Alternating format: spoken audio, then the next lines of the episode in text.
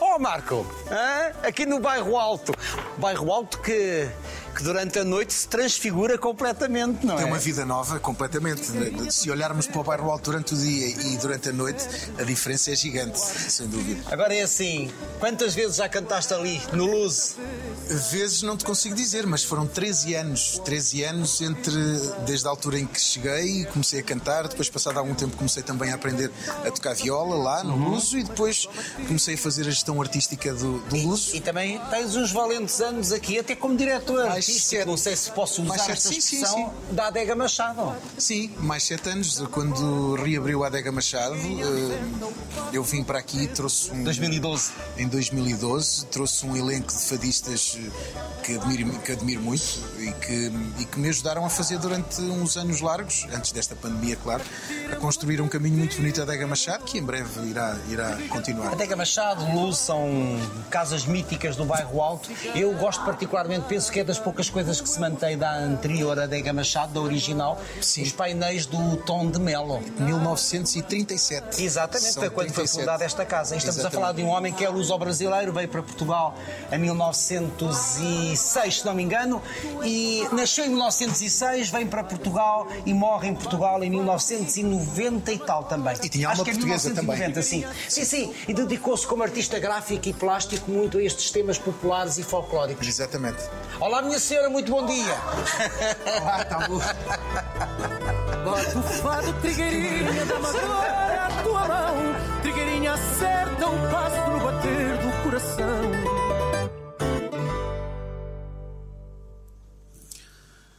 Das pequenas coisas sei que nunca te esquecerei. Teu olhar doce e sem jeito, vou guardar as sete chaves no meu peito. Como é que se aprende a viver sem mãe? Não sei se se aprende, se chega a aprender. Eh, uma coisa eu tenho a certeza é que há um antes e um depois. Ahm, e aprender a viver sem mãe é muito difícil quando se, há, quando se tem uma ligação tão próxima e tão especial como eu tinha com, com a minha mãe. Portanto, eh, respondendo muito diretamente, acho que não se aprende a viver sem mãe. Tem que se lidar com isso. E como é que lidas com o amor que ela inventou e que mora ao pé de ti? Se por um lado é muito reconfortante eh, e é dessa forma que eu quero sempre lembrá-la, eh, por outro lado eh, há um sentimento de injustiça. porque Partiu muito cedo. muito cedo, muito cedo mesmo. Muito cedo por, por todos os motivos e mais alguns. Eu acho que não há, não há altura certa para as pessoas partirem, mas eh, há, um, há um sentimento de que me tiraram eh, a possibilidade de poder eh, partilhar com a minha mãe coisas que se calhar até agora não consegui e que iria conseguir. Ahm, e sinto que isso me foi completamente tirado. Ela é o teu melhor?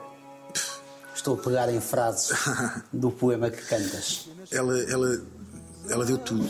Eh, o, meu percurso sem a minha mãe teria sido completamente diferente, seguramente. Eh, e quando eu digo ela deu tudo, ela abdicou da vida dela eh, pela minha, ela abdicou de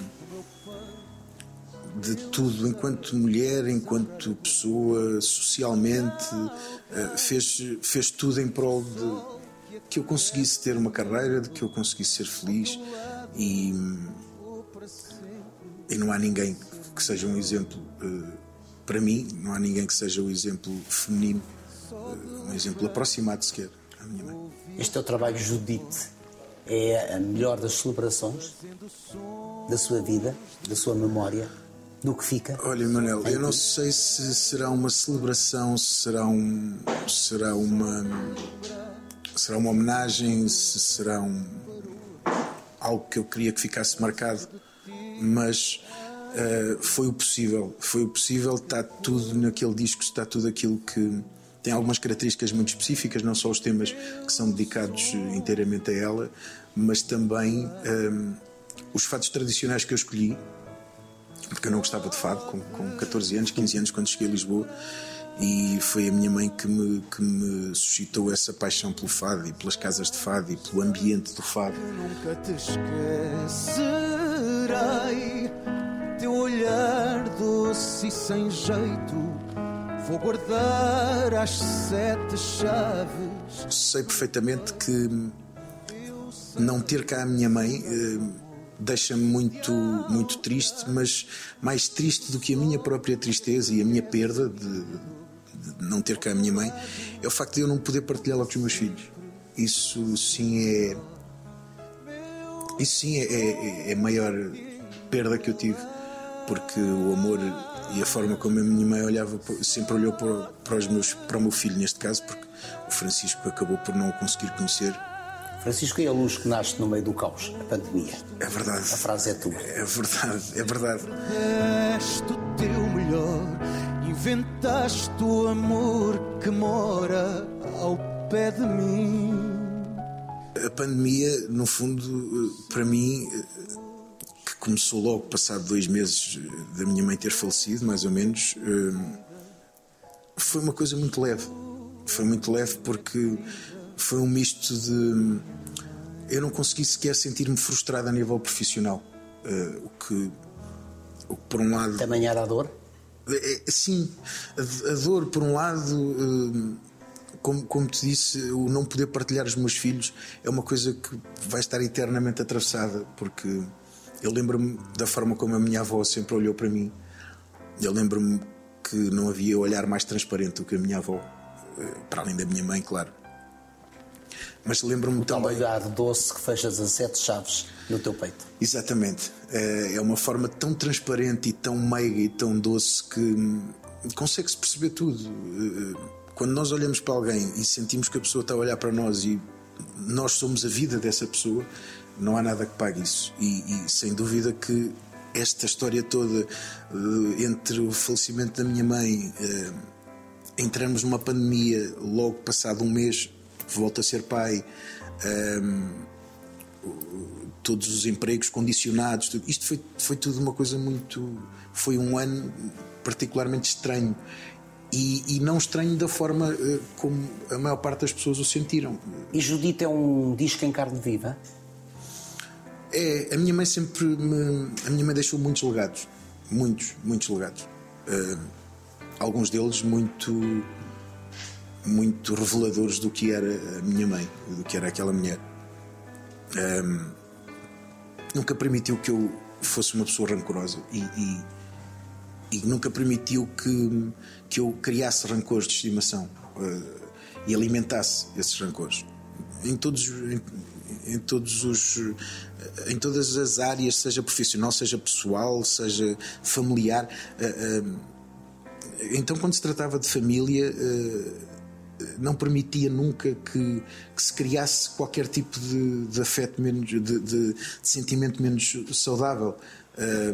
Recordo-me que eu tinha algumas razões para se calhar estar um bocado chateado com o meu pai uh, numa, numa fase da, da, nossa vida e a minha mãe nunca permitiu isso. Nunca, e eu, eu a ela posso lhe agradecer o facto de eu nunca ter alimentado.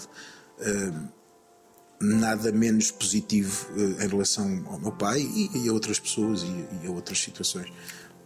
Como é que tu lidaste com a separação dos teus pais? Tinhas para aí uns 15 anos. Que é quando vens para Lisboa com a tua mãe, não é? Sim, a, a, minha, a, a minha infância é um bocadinho eh, partilhada, ou seja... A tua geografia sentimental começa, penso eu, em Amarante. Sim, foi aí que eu vivi até aos 8 anos com a minha avó, porque a minha mãe, na altura em que eu nasci, eh, estava na Suíça a cumprir um, um contrato de trabalho e não podia mesmo deixar de o fazer. A e tal então, avó de olhar transparente. Exatamente. a mãe memórias... da minha mãe, neste Sim. caso. Quais são as memórias, as memórias mais longínquas que tens da tua infância em Amarante? Não são longínquas, são muito presentes. Olha, hum, eu dormi todas as noites com a minha avó. Às vezes eu, eu acho piada quando, quando ouço alguns pais e não sei quando dizem ah, não, tens que habituar os miúdos a dormir não sei quanto no quarto. Eu dormi até aos 8 anos todas as noites na cama da minha avó e estou aqui e não, e não, foi por isso que aconteceu alguma coisa de mal ou que isso influenciou de alguma maneira. Um, Lembro-me das. Tive uma infância fantástica até aos 8 anos. eh, Uma infância de Mesmo na- liberdade. na- na em cidade- Amarante. na não, cidade não, de não. Amarante? Em Candemil. Candemil. eh, Uma, uma aldeia ali. freguesia, sim. ali no pé da Serra do Marão. Ahm, eh, Lembro-me dessa infância muito livre em que tínhamos bicicletas, às vezes sem travões, os peões. as- Contacto com a natureza, o rio Tâmega por perto. Eu ia, eu ia com, com 7, 8 anos, hoje em dia nem se pode dizer isso porque naturalmente as pessoas ficam logo, ai, como é que é possível deixar. Mas a verdade é que eu e todos os meus primos eh, fizemos uma infância de subir a montanha, descê-la, ir ao rio, mandar mergulhos. eh, e, estás sem aqui. dúvida, e sem dúvida que isso é, é- é marcante, por isso é que está tão presente ainda, porque é, é bonito, é uma parte que da liberdade quando nós estamos a descobrir tudo. Eh, Regressas depois- às raízes de vez em quando ou não? Tens lá Hum, família, tens lá casa. Tenho, tenho, eh, infelizmente, e o processo natural da vida é assim, eh, infelizmente já vou tendo pouca família eh, em Amarante, eh, mas eh, é sempre espetacular voltar. Eu sinto, sinto mesmo aquela coisa de nós conhecermos a aldeia quando éramos miúdos e agora vamos lá e parece que dois metros quadrados pa- passaram a ser 30 centímetros. Sim, sim, sim. é? Tudo era muito sensação- maior quando éramos Exatamente, crianças, é? exatamente. E agora tudo é acanhado. Exatamente. E, e- e depois, quando saí daí, essa infância, essa parte da infância foi incrível. Depois, quando saí daí, fui. A minha mãe voltou da Suíça e fomos viver Arcos de Valdevez com o meu pai. E, e aí é que a música entra na, na minha vida. Porque o teu pai tinha um conjunto, não tinha? tem, tem, continua. O pai é cantor, eh, toca, toca acordeon, eh, canta à desgarrada muito bem, eh, cantigas ao desafio. Não te deixes enganar pelo meu fato de gala. Cá dentro há uma alma inquieta. E foi assim que tu entraste no mundo da música? Foi porque ele tinha, ele ensaiava na garagem, portanto ele ensaiava na parte de baixo de, de nossa casa e, estava constantemente eh, músicos, guitarristas, bateristas, pronto. E eu houve uma altura que desci e enquanto eles estavam a ensaiar eh, eu, eu, eu sentei-me em cima de uma coluna e comecei a fazer uma segunda voz, uma coisa intuitiva que me saiu, soava-me bem e comecei a fazer uma segunda voz. Ao que eh, o meu pai parou e perguntou: Tens noção daquilo que estás a fazer? Não, mas soa-me bem então. Sou, estás a fazer uma segunda voz. E a partir daí comecei a fazer vozes com um grupo do meu pai. Depois, passado algum tempo, já estava a partilhar o repertório com o meu pai. E foram eh, oito anos onde fiz centenas, se não milhares de atuações. Casamentos, batizados, eh, arraiais, festas da Nossa Senhora disto, Nossa Senhora daquilo. Claro, as festas bonitas, As festas, exatamente. Arcos de Valdevez eh, também é importante nesta geografia sentimental?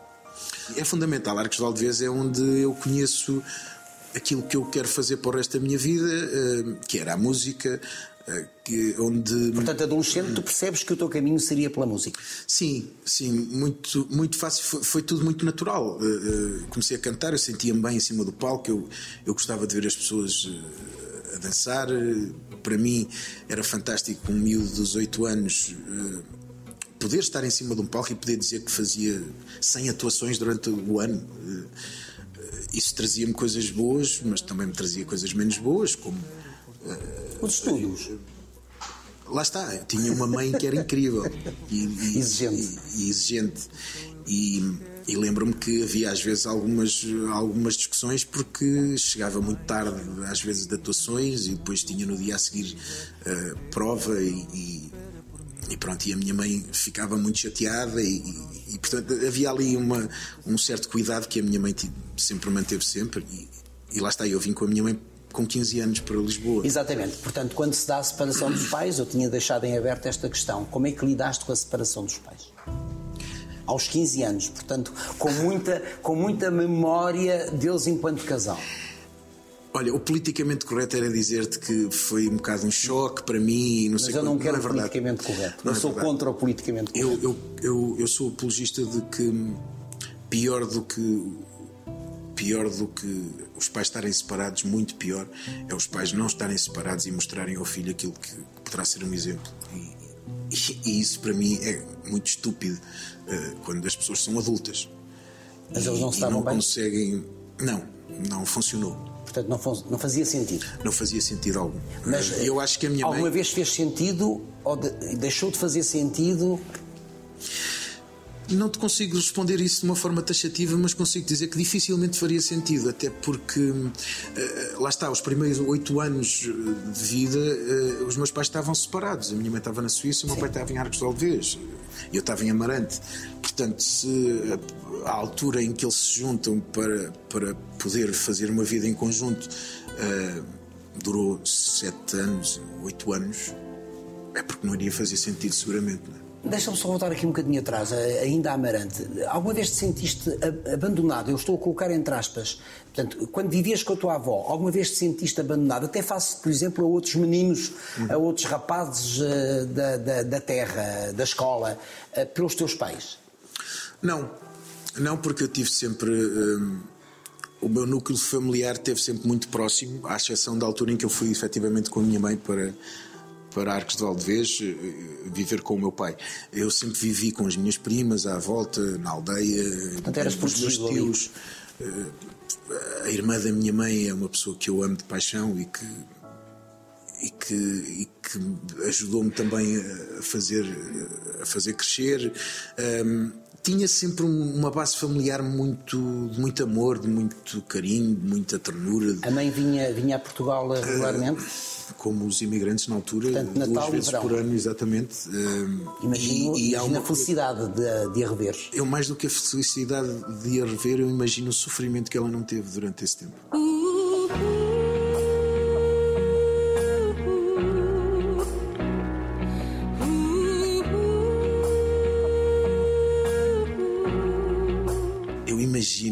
Que era para a minha mãe estar um ano inteiro e só me poder ver duas vezes por ano imagino mesmo. Uh, Numa altura em que não era possível falarmos não, através do telemóvel havia, com a imagem. Não videochamadas, não, nós tínhamos. Eu, eu, aliás, o meu, o, o, meu início da aldeia é, começa nessa casa onde eu vivia com a minha avó.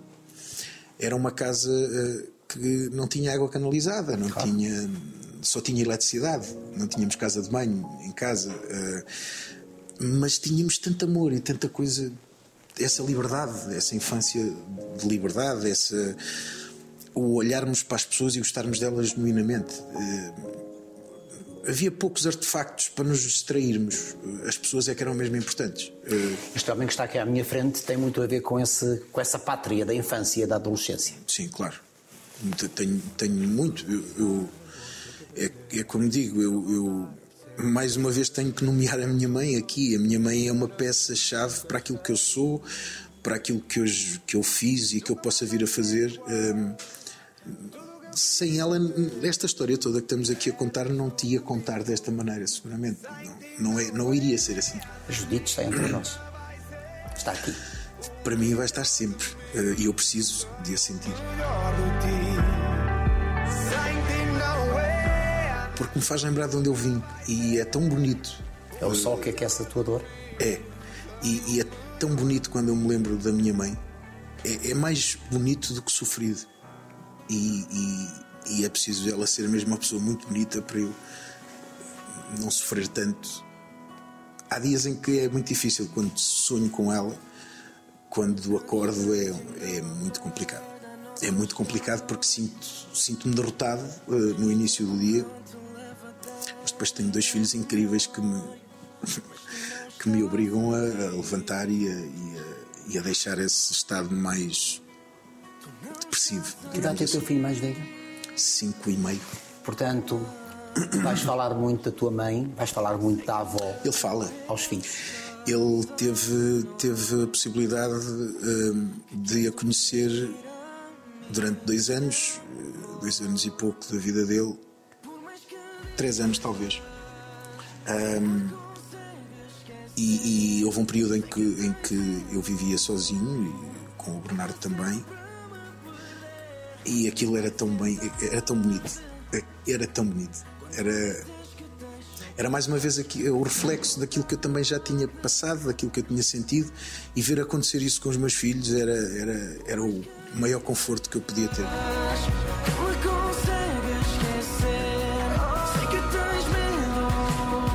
Quando sonhas com ela, sonhas com ela. Como é que ela é no sonho? É a mãe da infância? É a mãe da adolescência? ou é a mãe que partiu? Eu não consigo separá-la assim, ela foi sempre a mesma. Mas eu digo, em termos de fisionomia. É, é, é sério, a minha mãe era uma pessoa muito nova e muito bonita. A minha mãe tinha olhos claros, eh, tinha um rosto muito bonito, muito delicado.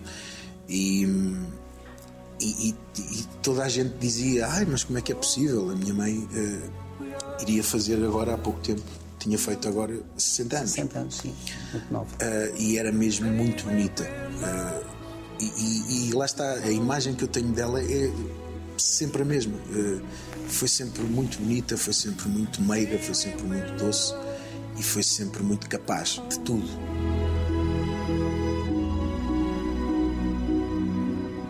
Porquê que vieram para Lisboa? Lá está, porque as coisas não funcionaram entre eles. Mas porquê Lisboa? Porque a minha tia, os meus tios e, as minhas primas tinham, tinham vindo há uns anos para Lisboa e era cá que estava. E, e, lá está a relação da minha mãe, lá está mais uma vez, esse núcleo familiar, à exceção dessa altura, tentou sempre estar junto, tentou sempre apoiar-se. Um, e foi fundamental, foi fundamental porque quando, lá está, quando eu vim com a minha mãe para Lisboa, uh, nós não tínhamos casa, não tínhamos, tínhamos a única coisa que tínhamos era a roupa. Uh, a minha mãe na altura não tinha trabalho uh, e, e, as pessoas não têm não têm ideia do que do que é ter um filho com 15 anos vir para Lisboa para uma cidade que não se conhece nada nem ninguém. Cidade grande, não é? Um, imagino a quantidade de vezes que eu deixei a minha mãe sem dormir porque quando comecei a fazer noites de bairro alto e uh, e sim e agora há uma série de coisas que eu que eu olho para trás e penso porque também já sou pai e penso assim poxa, ali uma, uma noite ou outra que eu acabei por não lhe dizer nada e ela imagina, ela não dormiu durante essa Os noite. O meu, pronto, há algumas coisas que sim, que nós agora olhamos para trás e pensamos. Fizeste muito disparado. Não, sabes, eu, eu, eu sinto-me eu sinto-me tranquilo com o filho que fui. Sinto-me muito tranquilo com o filho que fui. Eu quis sempre muito orgulhar a minha mãe. Mas, principalmente, eu nunca a quis desiludir. E sentes que nunca a desiludi. E nunca a desiludi. E, e, sinto e sei momentos-chave na minha vida em que poderia efetivamente escolher um caminho diferente. Uh, mas para não desiludir a minha mãe, nunca me permiti sequer fazer isso. Foi ela que te trouxe pela primeira vez a uma casa de fatos? Foi, Qual sim, esta? Não, não foi aqui, foi no Luso. Uh, mas a história é muito engraçada porque, tal como disse, eu e Mas a ela mãe gostava chegamos... de fado? Minha mãe gostava muito de fado. E, e, tal como disse, nós chegamos a Lisboa sem nada e sem conhecer ninguém. E a minha mãe tinha uma, um, uma, um objetivo na cabeça. É porque ela ouviu-me trotear alguns fados, uh, cheguei a fazer uns concursos uh, e não sabia, sabia cantar um fado ou dois na altura. e ela achou que eu tinha talento para cantar fado, que era uma música que eu ia gostar se a conhecesse. E então, quando chegamos a Lisboa, na altura havia as páginas amarelas. Vá para os seus dedos. Exatamente. E a minha mãe, isto é incrível, e a minha mãe andou à procura de um número de telefone de um senhor por quem eu tenho uma amizade eterna, que é o Edgar Nogueira, um guitarrista sim, sim, guitarra é portuguesa. Muito bem.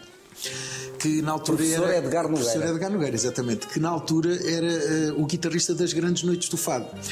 E curiosamente, o professor Edgar Nogueira é da mesma aldeia, nasceu na mesma aldeia que a minha mãe, em Anciães.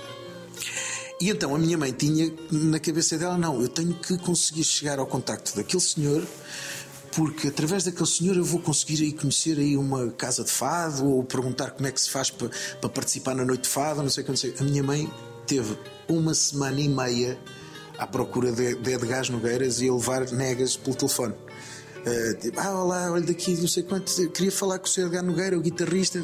Ah, não, não, isto não é o Edgar Nogueira, é o doutor. ah, ok, desculpe. Uh, portanto, isto. Uh, para as pessoas que hoje em dia basta pôr um, um nome, não é? E temos, e temos logo acesso Parece pré-história, mas é um isto foi ontem. Isto foi ontem, isto foi, estamos a falar isto no final dos final, anos 90. Exatamente, que é quando tu vais à grande noite do Fado, acabas por ir à exatamente. grande noite do Fado no Coliseu. Portanto, a minha mãe lá 1999. Exatamente. Minha mãe lá conseguiu chegar ao contacto do professor Edgar Nogueira. Ele um, recebeu-nos muito bem, entretanto disse-nos: olha, vai haver daqui a duas semanas umas eliminatórias aqui na Casa da Imprensa para para a grande noite do fado e bem, ele que leva dois fados preparados e, e, vem aqui, pronto, e nós fazemos aqui uma audição e vemos se ele passa a eliminatória então para ir. E eu passei. Eu, eu, eu já tinha noção, noções do que era cantar, porque eu já cantava há quase 10 anos. Portanto, e já tinhas anos. vindo a uma casa de fados? Não. Ah. Uh, entretanto, depois de eu conhecer, uh, vim então conhecê-lo pessoalmente aqui ao Luso, uh, onde ele tocava. Uh, e depois, passado duas semanas, fui então a essa eliminatória uh, e passei. Passei, a minha mãe ficou super feliz, achou que estava ali efetivamente o início. E depois, uh, quando me trouxe à casa de fado, eu fiquei mesmo apaixonado pelo ambiente. Eu fiquei apaixonado, porque eu vinha de um ambiente completamente diferente, um ambiente de festa, não é? Claro. E depois cheguei para um, aqui... para um ambiente mais intimista, de recolhimento, não é? Sim, e para um ambiente que não é só a música, ou seja, eu muitas vezes estava a cantar e as pessoas nem sequer estavam a olhar para mim, estavam de costas e estavam a dançar e tal, não sei quanto. Quando cheguei a uma casa de fado percebi que não é só a música, está aqui um respeito e um Sim. cuidado gigante. Silêncio. Silêncio, a luz, eh, a postura dos fadistas, das fadistas com o Shile, e tudo aquilo para mim foi apaixonante. Foi. Uau! É quase, fazer isto. é quase uma liturgia, não é? Um bocadinho. Eu, não, eu quero fazer isto. Eu quero fazer isto, quero evoluir. E e o fado, para quem quer evoluir, é uma linguagem que não está. não é tão acessível quanto o pop, o blues, o jazz, o rock, porque é uma linguagem muito nossa e, e há um trajeto que, que é preciso ser feito para se conhecer de raiz como se faz isto, como se lê isto e como é que isto chamado fado é assim tão especial. Então é o fado que, te, agarra, que te agarra. Sem dúvida. Mas não ficas refém do fado, que isso é muito curioso. Não, mas, mas agora, quis evoluir já, muito. Mas agora deixam lá ir ao Coliseu dos Recreios à Grande Noite de Fato. Tu ganhas? Eu ganhei em 99 e quem me deu o prémio foi o Fernando Maurício, que é só o, o grande, o grande Fernando Maurício, não é? Da moraria. O que na altura ainda me encheu mais de orgulho, porque eu na altura em que ganhei, recordo-me que eu não tinha bem noção de quem era o Fernando Maurício. Depois comecei a ser amigo dele comecei a ver tudo aquilo que aquele homem representava na, na, um homem que música. se recusava a ir à televisão cantar fado. É verdade, à televisão, recusava-se a viajar, ele nunca fez nenhuma turnê porque. Eu conheci muito bem. Não é? Não, não, não queria. E, e Mas mais. também a Irmínia Silva podia ter tido uma carreira internacional, também se recusava ah, a andar de avião. Sim, claro. Hoje em dia, se tivessem eh, internet assim, não precisava. Viajavam pelo mundo. Viajavam pelo mundo, exatamente. Uh, mas. Uh... Que importância é que teve para um jovem de 16 anos, penso que na altura terias 16 Sim. anos, uh, ganhar uma grande noite do fado num coliseu repleto de milhares de pessoas? Que efeito é que esteve em ti, num jovem? Teve acho que teve o efeito que deveria ter. Ou seja, eh, como, como disse, eu, eu já, já cantava, eu já, tinha, já estava habituado a ter pessoas à minha frente e cantar para as pessoas. Mas aqui era o fato. Aqui era. Eu, eu lembro-me lembro que uma vez o, o, Fernando Maurício me disse que na noite em que eu ganhei a Grande Noite do Fado, uh, eu, eu na altura aquilo caiu-me assim um bocadinho. Uh, não me caiu muito bem, mas eu na altura depois comecei a perceber e, e depois até achei que foi, foi fantástico aquele comentário. Uh, o Fernando Maurício disse-me que depois de noites de fado que nós passamos aqui, eu fui ouvi-lo várias vezes à, à, à petisqueira do Hermano José, ele vinha aqui ouvir-me também ao Luso, e ele disse-me que na noite em que tu ganhaste a grande noite de fado, eu acho que tu não foste o melhor fadista, mas foste realmente o melhor cantor e o que cantou melhor. Ou seja, eu na altura tenho perfeita noção que eu não conhecia a linguagem, mas também tenho perfeita noção que eu já sabia cantar. E tu hoje és um eh, fadista uh, ou és um cantor? Eu sou um fadista pela linguagem, eh, porque é a linguagem pela qual eu mais me aprofundei, eh, mas eu gosto de ser um fadista a cantar outras coisas. Dá-me um gozo muito. Portanto, não ficaste refém do fado? Eu acho que não fiquei, nem, nem ninguém tem que ficar, porque o artista e, um, e, uma pessoa que faz arte é no fundo o reflexo daquilo que Amália era muito mais que fadista muito, e foi considerada uma das maiores cantoras de flamengo de música napolitana não é? exatamente uh, lá está uh, é muito confortável muitas vezes para as pessoas rotularem as coisas e pô-las dentro Nós somos de caixas. Um país de rótulos, um bocadinho, pronto. Eu acho muito mais incrível poder ter um público à minha frente de pessoas que vão porque conheceram o tempo e se calhar nem conhecem nenhum dos fatos que eu canto, mas são apaixonadas pelo tempo e chegam, assistem a um espetáculo meu e para além do tempo depois têm todos os outros fados. E, e muitas vezes saem de lá a dizer uh, que eu adoro ouvir isso, que há pessoas que não estão próximas do fado e que nem sequer é uma música que lhes desperte nada, dizem pá, pô, eu adorei, pá, afinal, peraí, eu não estou a dizer que vão eh, a correr comprar discos de fado, mas ficam com uma ideia diferente e é muitas vezes isso que é importante para aproximar pessoas que se não fosse assim não estariam no fado. E em que é que tu marcas a diferença no fado? O que é que tu trouxeste para o fado? Não faço ideia. Isso tem que ser as pessoas a dizer. Eu, eu trouxe só a minha verdade e a minha forma de o fazer. Um, tenho muito respeito por esta música, como, como já deves ter percebido. Tenho muito respeito pelas características desta música. Conheço-a, não tenho problemas em mexer nela. Uh, vivi muito tempo dela e nela. Uh, por isso consigo estar completamente tranquila a continuar a ser um fadista que possa cantar outras músicas que não só fado e com essas características. Perdeu-se o ambiente da Casa do Fado? Aliás, certamente que já tu não conheces, por exemplo, estamos na Adega Machado, uhum. que é criada pela família Machado, curiosamente um viola, Armando Machado e Maria de Lourdes, Maria Lourdes exatamente. em 1937. Por aqui passaram, se estas paredes falassem, bem, esta casa deve estar povoada de fantasmas, porque por aqui passaram todos os grandes nomes, Amália, Marceneiro, etc, etc. Verdade. verdade. Tu não conheceste este ambiente de fato, tu já conheces a Adega Machado, ainda eh, a original, mas não com o ambiente dos anos 50, 60, 70. Mas perdeu-se, por aquilo que sabes, por aquilo que tu conheceste, perdeu-se eh, muito desse ambiente? Uh, perdeu-se. Ou seja, eu conheci o fado numa altura, cheguei ao bairro alto, numa altura em que as pessoas davam muito pouca importância a esta música. O Sim. português tinha um bocado de aversão, inclusive ao fado, e até Era achava maldita. fuleiro. Sim fuleiro e ligado. Houve uma altura que era. Houve uma altura logo a seguir à, à, à Revolução que eh, era, era fascista. Era fascista, sim. Já, já foi rotulado tudo, portanto também não, não é por aí. Eh, tem as costas largas já, neste caso. Uh, não, cheguei a uma altura em que os elencos das casas de fado uh, estavam efetivamente um pouco uh, envelhecidos e não estou a dizer com isto que é mau, porque não é, mas a verdade é esta. Uh, havia muito, muito pouca, muito poucos jovens da nova geração que se interessassem por esta música. Não, não era uma música que naturalmente eles não, não viam ninguém a fazer até começar a aparecer, até desaparecer a Amália Rodrigues e toda a gente em Portugal foi um boom porque se percebeu que se perdeu e aquilo que se tinha que continuar a alimentar e não se podia deixar morrer.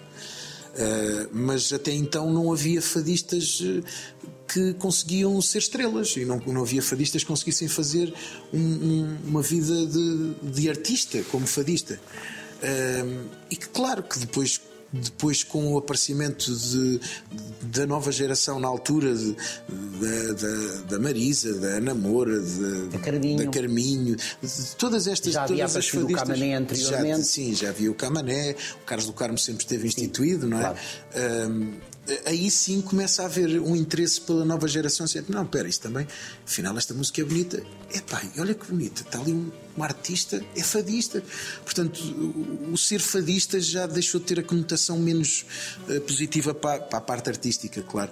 Agora, as próprias. Curiosamente, o mundo, o mundo apreciava o fado como música do mundo. Nós claro, aqui claro. desvalorizávamos ah, e, e lá hoje fora. Nós fazemos concertos em salas incríveis que as pessoas muitas vezes em Portugal sim, nem sim. têm noção. Grandes salas. E que estão maiores. esgotadas uma, um mês antes ou duas semanas antes de nós lá chegarmos.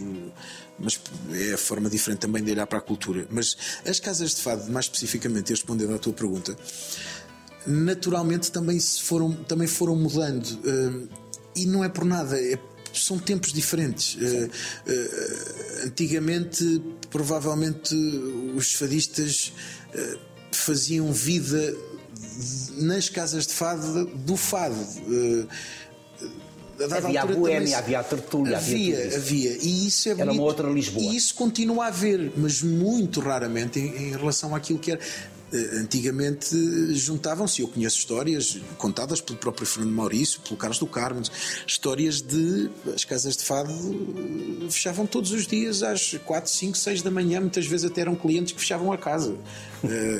Eh, Portanto, e claro que isso tudo também se profissionalizou um bocadinho, também acho que o próprio turismo também se modificou muito. Uh, hoje em dia há uma procura mais cedo, o turista vem mais cedo, quer jantar mais cedo, quer ouvir fado mais cedo.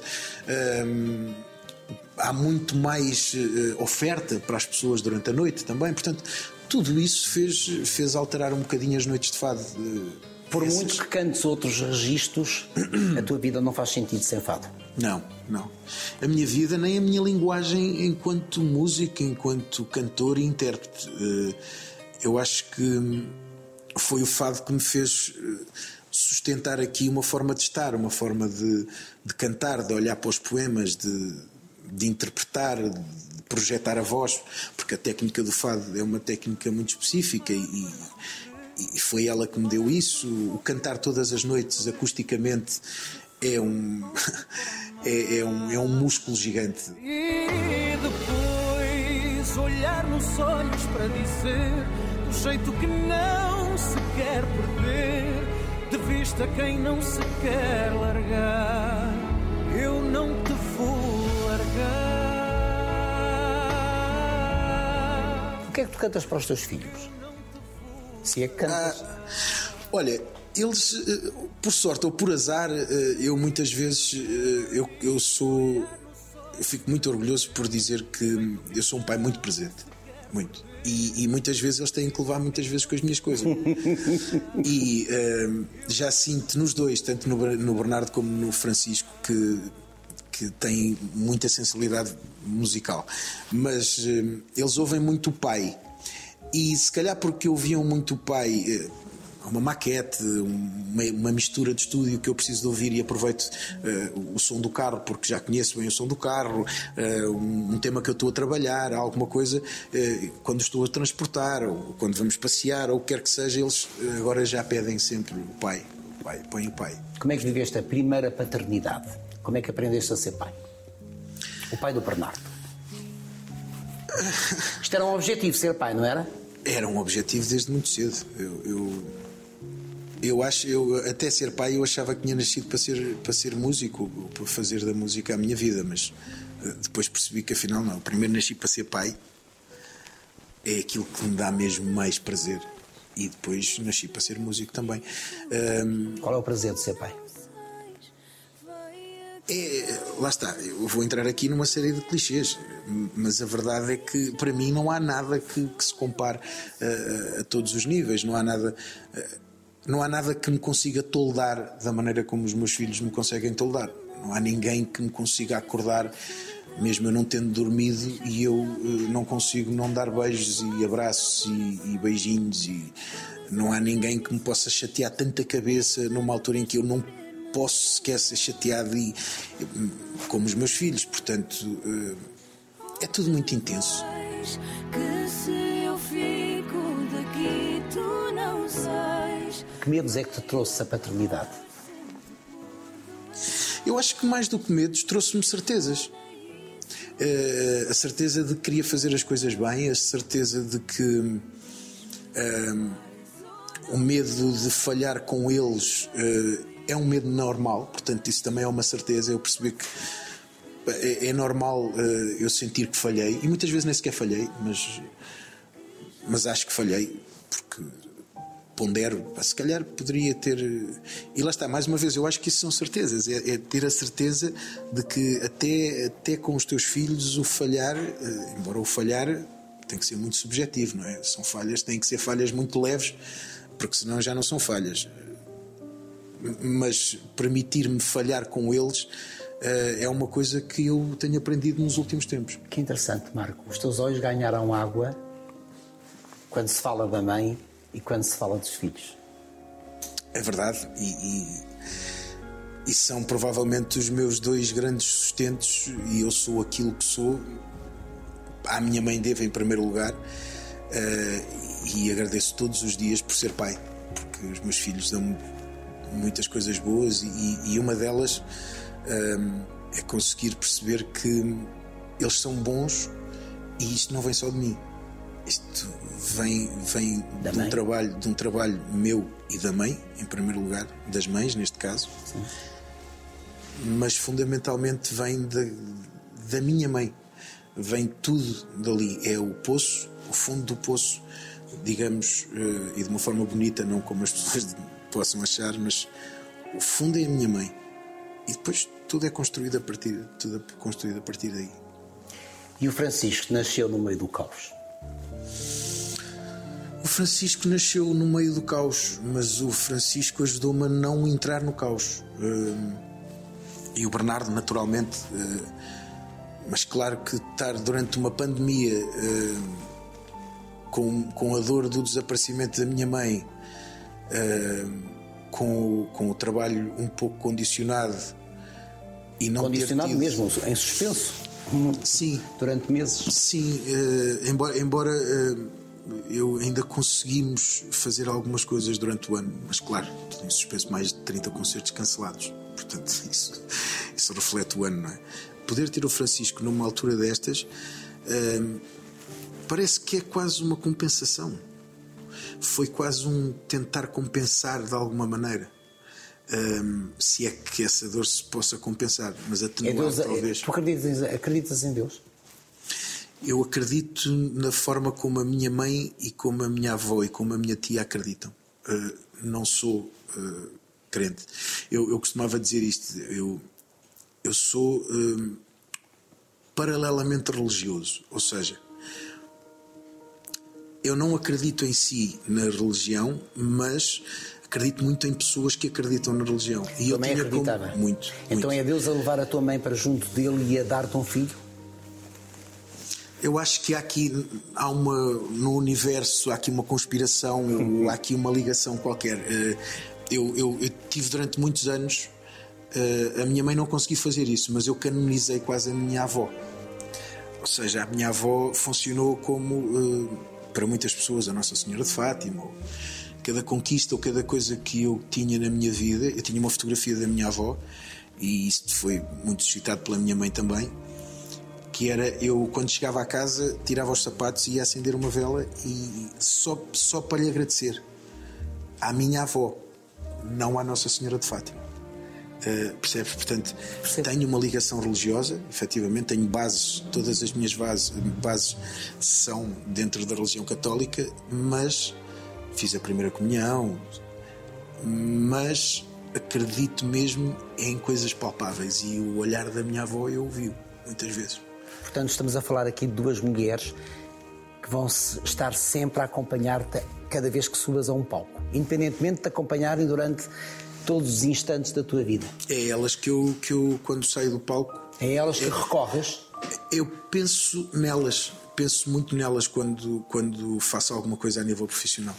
Um, neste caso, até deixo os meus filhos para segundo plano, porque a nível profissional, hum, eu precisei ter bases muito sustentáveis para conseguir hum, construir, por todos os motivos, pelo percurso, por, pelos sítios onde eu vivi completamente diferentes e, e, e, às vezes isso é um choque para as crianças e às vezes não funciona, e às vezes as crianças não, não conseguem lidar com isso, mas uh, tive mulheres incríveis à minha volta. Nem te posso, estava a pensar nisso, estava a pensar justamente na importância das mulheres na tua vida. Isso torna-te um homem a respeitar as mulheres? Eu acho que essa é a base. Eh, não, eu acho que não se é homem se não se respeitar.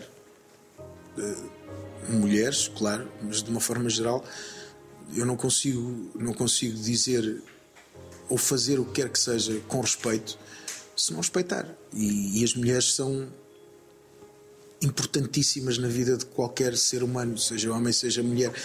É uma mulher que, que, que, nos tem nove meses, é uma mulher que sofre o que, é ninguém, que, que ninguém sofre, é de uma mulher que nós nascemos e é das mulheres, quando são mulheres, uh, que nos alimentamos e que ganhamos todas as nossas bases. E que importância tem o teu pai? O meu pai tem. Um, para já é, é, o responsável principal por eu, por eu estar na música, porque se o meu pai não fosse músico, provavelmente não o seria também. Uh, Estou a falar afetivamente. O meu pai, o meu pai é uma pessoa muito especial. Uh, é uma pessoa muito especial, é uma pessoa que tem um coração enorme, gigante. Sou fã do, do ser humano que o meu pai é. Um, acho que a maior parte das vezes o meu pai não é bom mesmo para ele. Uh, é uma pessoa que dá muito, entrega muito, entrega, entrega-se muito sem ter nada para se entregar. Uh, há pessoas que não conhece muitas vezes.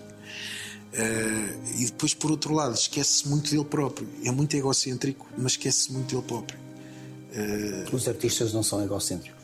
Ou não, não correm o risco de vir a ser? Os artistas são seres humanos, há uns que são muito, há outros que não são nada. Uh... Mas há muita coisa que ainda está por dizer ao teu pai? não sei.